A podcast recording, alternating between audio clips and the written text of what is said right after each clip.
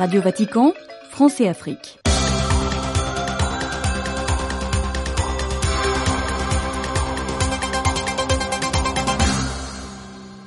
Bienvenue à l'écoute de cette édition de ce lundi 12 février. Quelques audiences parmi lesquelles celles avec la présidente tanzanienne ont marqué la journée du pape François. Le pape qui, en s'adressant aux membres de l'Académie pontificale pour la vie réunie en assemblée, leur a encouragé à un dialogue transdisciplinaire qui place toute connaissance dans l'espace des lumières et de vie offertes par la sagesse qui émane de la révélation. Nous y reviendrons dans les nouvelles de l'Église qui nous conduira également en République démocratique du Congo et au Bénin.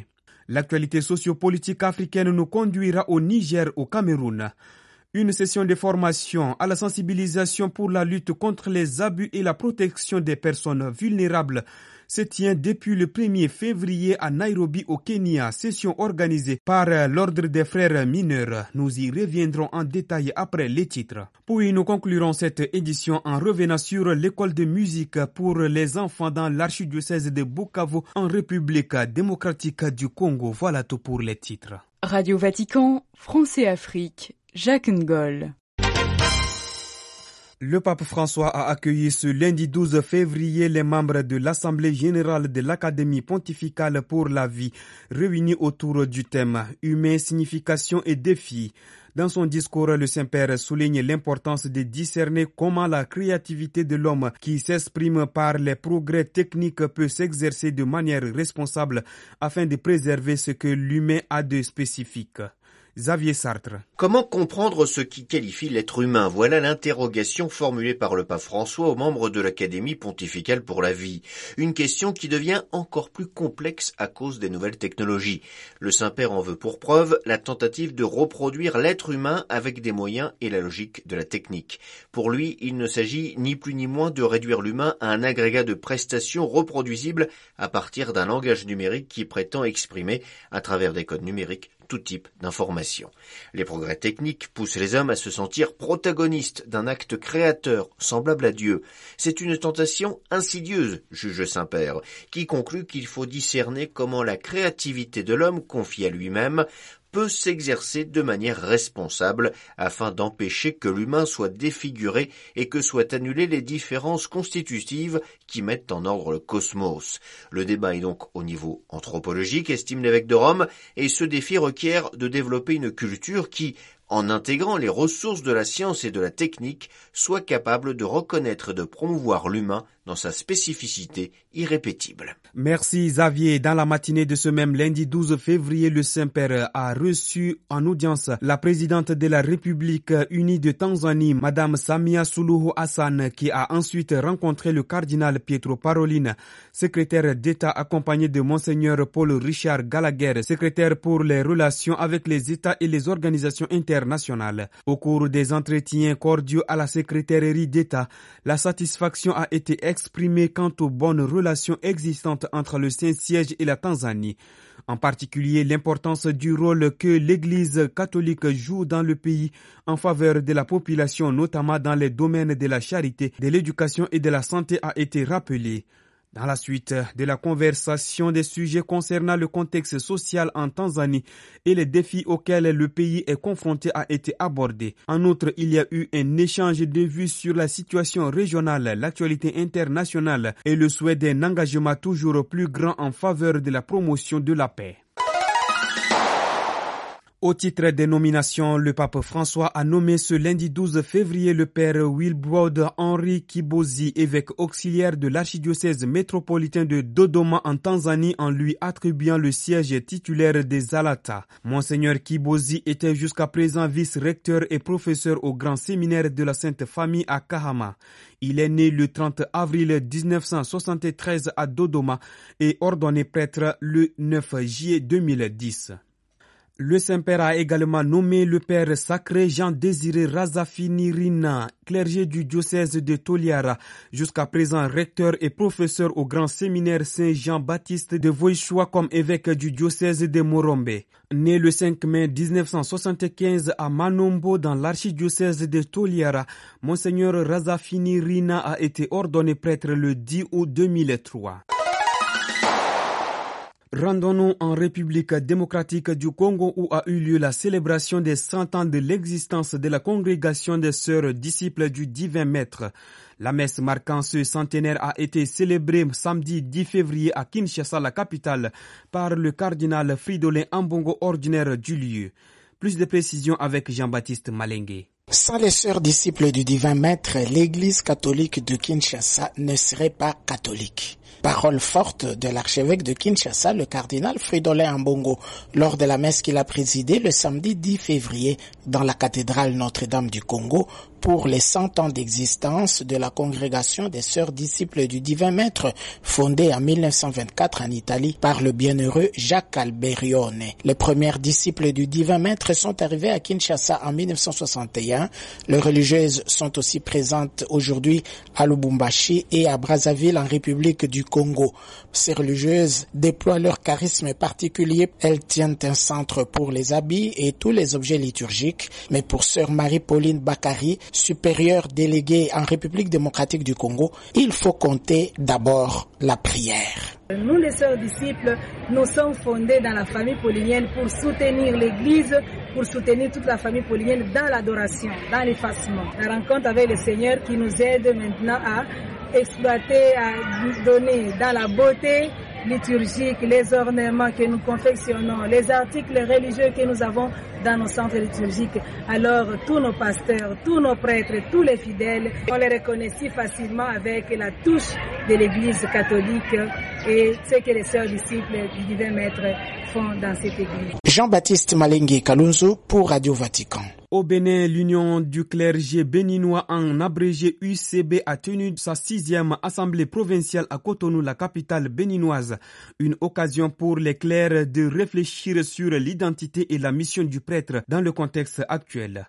Compte rendu de Guido Suyovo. Sous l'égide de la conférence épiscopale du Bénin, l'Union du clergé béninois UCB a tenu du 5 au 9 février 2024 sa sixième assemblée provinciale de Cotonou comprenant les diocèses d'Aboumé, de Cotonou, de Dassa Zoumé, de Lokossa et de Porto-Nouveau à la cathédrale Saint-Pierre-Claver de Lokossa. Ces assises ont porté sur le thème l'identité et la mission du prêtre dans le monde d'aujourd'hui. Ils étaient environ 517 prêtres participants à réfléchir sur la question en vue de dégager quelques résolutions et recommandations majeures présentées à l'assistance le jeudi 8 février à l'issue des travaux par le secrétaire général national, le père Hubert Kerouidi clergé béninois de la province ecclésiastique de Cotonou s'engage à la solidarité sacerdotale dans l'entraide mutuelle avec une attention particulière aux confrères vulnérables dans la perspective de parvenir à une harmonisation des pratiques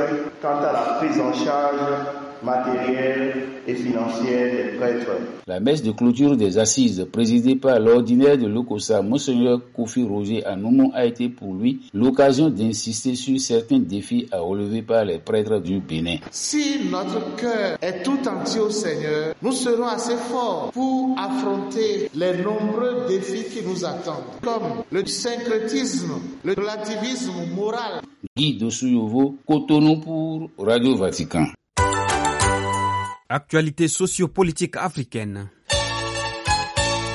Le chef du régime militaire au pouvoir au Niger a évoqué dimanche soir la possible création d'une monnaie commune avec le Burkina Faso et le Mali comme une étape de sortie de la colonisation. Précisant que la monnaie est un signe de souveraineté, le général Tiani a fait savoir que les États de l'AES, Alliance des États du Sahel, sont engagés dans un processus de recouvrement de leur souveraineté totale. Une personne a été tuée dimanche dans un attentat à la bombe artisanale dans la localité de Kambe à l'ouest du Cameroun. Les autorités soupçonnant les séparatistes anglophones qui combattent l'armée depuis sept ans de l'avoir perpétré a annoncé le gouverneur local. L'attentat est survenu deux heures après le passage d'une parade d'écoliers à l'occasion de la fête nationale annuelle de la jeunesse, a précisé la radio-télévision d'État CRTV. C'est une première pour les franciscains en Afrique. Depuis le 1er février, 55 responsables de l'ordre des frères mineurs présents sur le continent sont réunis à Nairobi au Kenya pour une session de formation à la sensibilisation de la protection des mineurs et des personnes vulnérables. Des experts du monde entier sont déjà intervenus pour évoquer les nombreux aspects de la lutte contre les abus, écoute des victimes, formation, réflexion sur les outils à mettre en place. Le frère Pierre-Auguste Kakou, d'origine ivoirienne, est membre de la province du Verbe incarné. Il revient sur l'importance de cette session pour les franciscains d'Afrique. Cette session est importante dans la mesure où elle marque véritablement un point de départ hein, dans la mise en œuvre euh, des décisions du chapitre général, mais aussi insiste pour une prise de conscience plus accrue de la réalité des abus et surtout donner des informations et des moyens aux frères pour pouvoir euh, relever ce défi et faire face à cette réalité. Quelles sont encore les résistances qui, selon vous, ralentissent la prise de conscience du phénomène? Je pourrais dire que les résistances euh, sont d'abord d'un point de vue, je peux dire des priorités, puisque pour l'Église d'Afrique, on a d'autres priorités les priorités liées à, aux questions sociales, aux, questions de sécurité, de bien-être euh, des populations, etc. Donc la question des abus sur les mineurs ou sur les personnes vulnérables n'est pas d'abord perçue comme un problème urgent. Voilà, et donc il y a ces réalités-là. À côté de cela, il faut voir aussi peut-être le poids des cultures, de nos traditions qui ont leur propre mécanisme de résolution de problèmes basé peut-être sur la démarche amiable, hein, la négociation, ou bien qui tolère certaines déviations. Mais de plus en plus, en réfléchissant sur euh, l'évangile qui recherche aussi la promotion humaine et puis sur les expériences aussi des autres églises, la, la question de la lutte contre les abus est vraiment euh, cruciale. Donc, c'est d'abord euh, la sensibilisation afin de vraiment prendre réellement conscience de ce problème-là comme un défi pour l'Église et pour la société d'une manière générale surtout des, des résultats d'enquête aussi qui peuvent montrer l'ampleur du phénomène qui manque dans nos églises actuelles ou bien dans notre société. Il y a quelques résultats, mais bon, on n'est pas beaucoup avancé sur la question. Et puis, on n'a pas aussi de structure, donc, pour pouvoir entendre les victimes et aussi euh, les prendre en charge, et même pour accompagner aussi les personnes qui sont responsables de ces abus-là. Malgré ces résistances, il y a-t-il des cas où la question de la protection des mineurs euh, avance dans certains pays africains? Certains pays ont quand même une bonne expérience de début, parce que c'est maintenant aussi que les structures s'installent. Et il faut aussi du personnel, il faut former les personnes qui vont prendre en charge.